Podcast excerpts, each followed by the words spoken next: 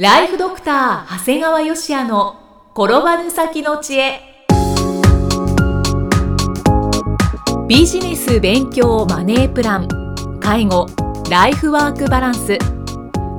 この番組では認知症専門医であり経営者でもある長谷川芳也が人生を10倍豊かにする知恵をお届けします。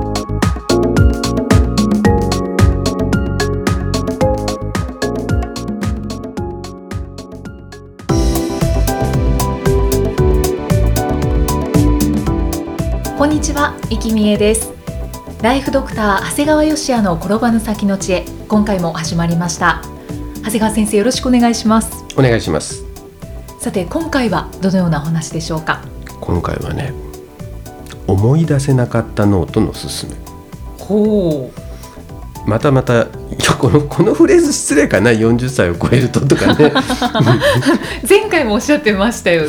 うーん。まあまあ、ただ脳の機能からいくと30歳超えると随分落ちるんだよね。まあそうですよね、うん。仕方ないですよね、だからまあある程度の年齢を超えるとほらあれだよあれが増えてくるんだよね、ああそうですね、まあ、それなりに時間をかけたり他人に教えたり場合によってスマホで調べるとなんとか答えは出るんだよね。うんうん。でそんな時におすすめなのが思い出せなかったノートなんですよ。はい。ノートにはね思い出せなくて格闘の末本当に格闘だよね。思い出した単語を記載するだけなんだよね。ほこれねノートに記載される、まあ、要するに書いていくとうはい。なんかなんか単語が増えてくるとなんとなく傾向がわかるんだよね。ああなるほど。で大体当たり前なんだけど思い出せなかったものっていうのは人名人の名前だったり本だったり映画の題名あとはお店の名前に大体集約されるんだよね。固有名詞ですか？そうそうそう。だからその言葉の内容が思い出せないわけではなくて単純にこう名前名称が思い出せないんだよね。うんうん、だから例えば「あの人あの人」って言いながらあの人の内容は全部覚えてるわけよ。ああ、うん。はい。だから映画のああの映画の何々の内容も全部覚えてる。だからそこの要するに表記がわからないだけなんだよね、うんうんはい。だからまあ記憶って大きく2つに分けられてなんか体験を通じて何かを覚えるエピソード記憶うんっていうのに対していわゆる暗記という意味の意味記憶だよね。はい、まあだからほらあれだよあれの要するに店の名前人の名前のあに関係するものなんだよね。うんうん、でこれ僕ねきっと聞いてる人も思われると思うんだけどえ意味記憶って意味がある記憶じゃないのって思わない？まあそうですね、名前はちょっと。なんかだからエピソード記憶と意味記憶がありますと僕僕だけなのかな？聞いてる人もそうだと思うんだけど同じこと言っとれへんと思わへんうん。エピソード記憶ってのは何か体験を通じた意味があったからエピソード記憶であって、はい。で意味記憶じゃ意味があったんじゃん。だからねこれ意味記憶ってね理解するためにね無意味記憶って覚えた方がいいよ。ああわかりました。わかるでしょ、意味記憶っていうとなんか意味がある言葉を覚えるんやないかなとならええじゃんと思っちゃうんだけど、ん。意味記憶は違う。無意味に単なる言葉を覚えるっていうふうになんでこんな言葉になったんだろうと思って。そうですね。言葉記憶とかでもい良さそうね、だからまあ単純に言うと要するにエピソード記憶と無意味記憶ですよみたいな感じなんだよね。うんうんうんはい。だから例えば僕なんかがどうしても名字が思い出せないスタッフがいたんだよね。はい、でなぜ覚えられないかというと、うん。子供の頃からそのに現在に至るまで一度もその名字の方と知り合いがなかったんだよね。なかなか頭に入ってこないですうね、ん、でそうそうまた入ってくるほど珍しい名字でもなかったんだよね。あそうですかでその上非常勤であったため仕事上の接点が少なかった。これは難しいですねだからもう名前という単語以外に関連するタグ僕はよくこれ付帯情報って言ってるんだけどもはい付帯情報が少なかったんだよね。うんだから逆に名前自体だけでもねなんか強烈なねうん。なんか長宗我部とかさなんかものすごい 強烈なインパクトがあれあってでなんか一緒に仕事する機会があれば多くのいわゆるタグ付け付帯情報があって認識されるから不思議なんだよね。じゃあ触れ続けることでうん。覚えたり身についたりする、っていうこと。だから本当かわわいそうにその子なんか最後の送別会の時にまで名前でんかったでね。えー、先生それ覚える気ないんじゃないだですか？から最初から私は最初から最後まで名前を覚えてもらえませんでしたって言って、悲しい。うん、いやだから理由はあるんだよ。まあまあそうですねでこうしてこうなんとなく思い出せなかったノートを時々見返すと、はい自分自身の記憶の弱点が補正されることになるわけね。うんうんだから受験で言ったら苦手科目の底上げにつながって総合点を引き上げるようになるんだよね。はいで結果的にねほらあれだよあれを減らすにはやっぱり抜群の効果があるんだよね。減ってきてますか？減ってくるしあとねなんとなくね楽しくなる。あまた今日も思い出せないノートに書けるみたいな感じでね なんとなくこう普通は思い出せなかったストレスがあるんだけどこれノートに記載するとなんかちょっとした心地よさになっていくもんだから、うん。気持ちの面でもプラスに。そうそうそう。なんかまたちょっとノートに書けて。だって書いたらまた今度からは思い出せるようになるわけじゃんね、うんうんだから苦手科目が減るみたいな感じになるわね。だからそれに今日は出会えたと思う。だから最近では一緒にこうあの思い出せないノートに忘れたくない言葉ももう一緒に書いちゃってる。あうん。ー、大事ですね、うん、そうすると本当にほらあれだよあれが増えてきた皆さんにはねこれ相当おすすめやね。うん。うん。だからまあ僕はノートって言ったんだけどこれ場合によってはみんなスマホのねメモでもいいのかなっていう気はしますよね。はいはい、うん、もう今の時代一時メモじゃなくてスマホでもいいんじゃないかと思いますね。そうですね。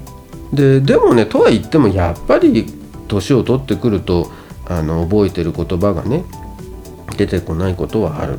でそんな時にほらあれだよあれって言いたくなるんだけど、もう言っちゃいけない。これを言っちゃおしまいですですよね。先生はじゃあその時は何か工夫されてますか？うん、あの打ち合わせで、まあ、最近さなんとなくこうまあデートの時はちょっと許されないかもしれんけど仕事特に僕ら打ち合わせなんかだとこう調べてるような顔してスマホいじってもなんとなく許されるじゃん。ね、そのメールチェックしてるわけじゃないとなんとなくわかるわけだから、はいはい。だからあの会議の際もなんとなくこうほらあれだよあれって言う前に調べちゃうんだよね。ででなんか知らん顔して平気であのその言葉を使って仕事のできる感を漂わせることができるんだよね。先生やりますね、うん、でそのためにはねやっぱり思い出す単語についての検索ワードいわゆる付帯情報をできるだけ常日頃からくっつけておく必要があるんだよね。はい。だから先日もねどうしてもお店の名前が出てこなかったんでね。あそこのステーキ美味しいよって言いたかったんだけど、あそこが出てこない。あうん、でそこで名物がわさびステーキなんだよね。ーうんうんでわさびステーキと地名だけは覚えてたからわさびステーキ何々ってやると一瞬で店の名前出てくるから何屋さんのさあのわさびステーキいいよねとかっていう感じになるわけよね。うんああ、もう本当便利な時代にないりやましたね。本当にすごいよね だからもう本当にねだから最低限やっぱわさびステーキと地名だけは覚えておかないといけないんだけど、でもそれはさすがに覚えてんだよね。そうですね。わさびステーキって珍しいし、ううん、んうんここは思い出せそうですね。ね、でも名前は出てこない店の名前はね、ああ悔しい。うん、でも本当に一瞬だでね調べるの、はい。本当普通に何気なくわさびステーキ何々ポンポンででもさって出さ出るから まさかそんなこと調べとったようには見えないよね。確かに。だから映画でもそうなんやけよ、うん。何とかの映画何だったっけ？とかね。だからあのーねこの間のでも戸田恵梨香って名前が出てこなかったらさ戸田恵梨香探そうと思ったらねはい。出てた番組と出演者って入れたらもうさーって一覧表出てきたから選ぶことはできるんだよね。あこの子だって分かるから,、うん。そんな感じでいけるからね。で、えー忘れちゃいけないのはその結果はあの思い出せなかったノートに記載することを忘れちゃいかんよということそうですね。そうですね。そこ大事ですね。うん、だからもう本当スマホってさ、自分の脳の一つやね、いやもう今や本当そうですね。うん、だから本当外部脳だからはい。本当に単純な名称はもう忘れるという前提のもといろんな情報をタグ付けする必要があるってことだよね はい。ただまあさすがに外部脳はねスマホだけじゃないんだよねうんうん。やっぱりそれぞれの分野で優秀な人材と知り合いになっておくことも必要なんだよねほそのためにはやっぱりまあ大体なんだけどねやっぱり12歳年上の友達と12歳年下の友達といったいわゆる世代を超えたあの外部のなんていうと失礼だけど、まあ、友達を持っていくことが必要なんだよう。うね。ん。いろんなことを教えてもらえますよね。そうだからまあスマホ年上の友達年下の友達を持つことで、はい。まあほらあれだよあれはっていうのは大幅に減ることになる。減らしていきましょう。でねはい。この間、まあ、このゆポッドキャストともう一個有料ポッドキャストを収録してるんだあけど、はいはい。先生まるを言い間違えられましたから再度言い直してくださいって言われたんですおーえ？ー もう正直自分の頭の中ははてなはてなはてなはてなマークあなるほど。だって自分は絶対正しく言ったつもりだったんだもん。間違えてるわけがないと。いや僕絶対正しく喋ったもんって正直頭の中では思ってた、うんうん。だけどさ自分以外に2人の人間がおってさらに録音しとるもんだから絶対わかるわけじゃん。もうそれ動かぬ証拠ですね。そうだよ。ねもうもう騙されたんじゃねえかなと思いながらも録音し直したんだよね。でそんなことがあったらはい。うちのクリニックで、えー院長がはい看護師さんたちと言った言わないで揉めてんだよね。うん。でこれもやっぱり周囲看護師さん数名が承認だもんだから,、はい。だから院長が間違えたことは間違いないわけなんですん。さらにはい。先日うちのグループで行動目標発表会があって訪問看護ステーションの責任者が発表の時に100件っていうところを10件って言い間違えたんだよあ、ね。結構間違えましたね、うん、でもその時はもう100名を超える聴衆が承認なんだけど 本人全く言い間違えた認識はなかった。だけど100人間に私は正しく言いましたって言えへんもんでさ。はいはい。だから言い間違いは時として怖いですね。自分橋本院長、はい。えー訪問看護師選手の責任者の共通点はみんな年齢が50歳代前半であること。あら。もうこれはね絶対これ老化現象の一つだよね。俺これ断言するわ。あもう50歳を超えたら自分を信じてはいけない まで言いますか？いやだってさそうでしょ。自分絶対正しいと思ってて、周りの人間はみんな違うって聞いてたらそこで俺正しいって言っちゃあかんやろ。まあそうですね。これだからもう相手がおかしいと言ったらもう素直に従う。はい。で仮にじゃあ1対1ならどうなの？っていうことででもねやっぱその時も常に自分が間違えたんだというもう50歳超えたらそういう謙虚な態度がね、あの社会を丸く収めるんだよね。そうですね。そこからこう怒りが湧いてきて、うん。で常にイライラして認知症につながるかもしれませんしね。だけどじゃあお互い50歳超えとったらどっちが引きゃええんやろ？難しい。難しい。これぞ超高齢化時代の醍醐味だよね 逆に逆にイキさんどう思う？イキさん一人であとはい。50歳代の人がはい。周り5人ぐらいいて、イキさん君が間違えてるよって言われたらあ 実は周りの50歳代全員間違えてるけど間違えてる人の方が過半数だったりとかーしたらどうどうしましょどうしよう？き君が違うんじゃない？おかしいよって言ったらもう。なんかノイローゼになりうそうだそうねねもう IC レコーダー回しとくしかないですね。そういやでも最後 IC レコーダーが間違っとるとか言いたねもうそこまで聞くとちょっとどうしよう。っていうことになります。はい。まあ以上ちょっと参考にしてもらえればいいんじゃないですかね。そうですね。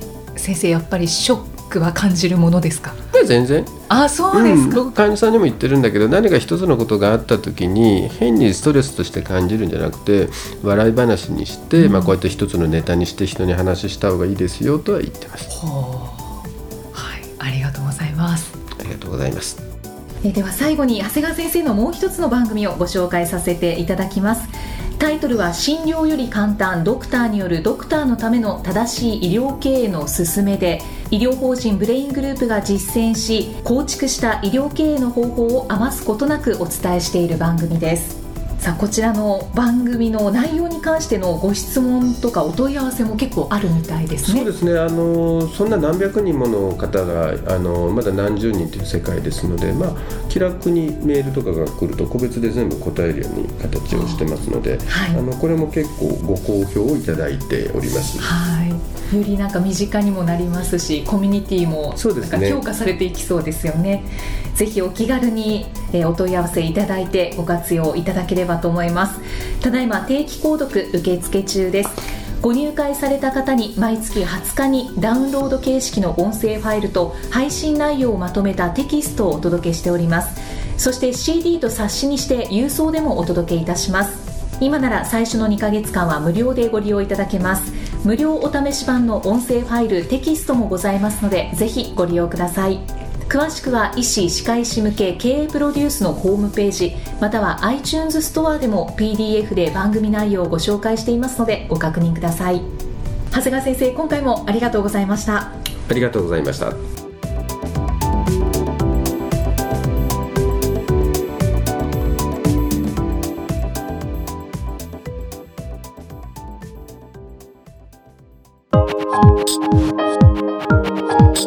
今日の放送はいかがでしたか？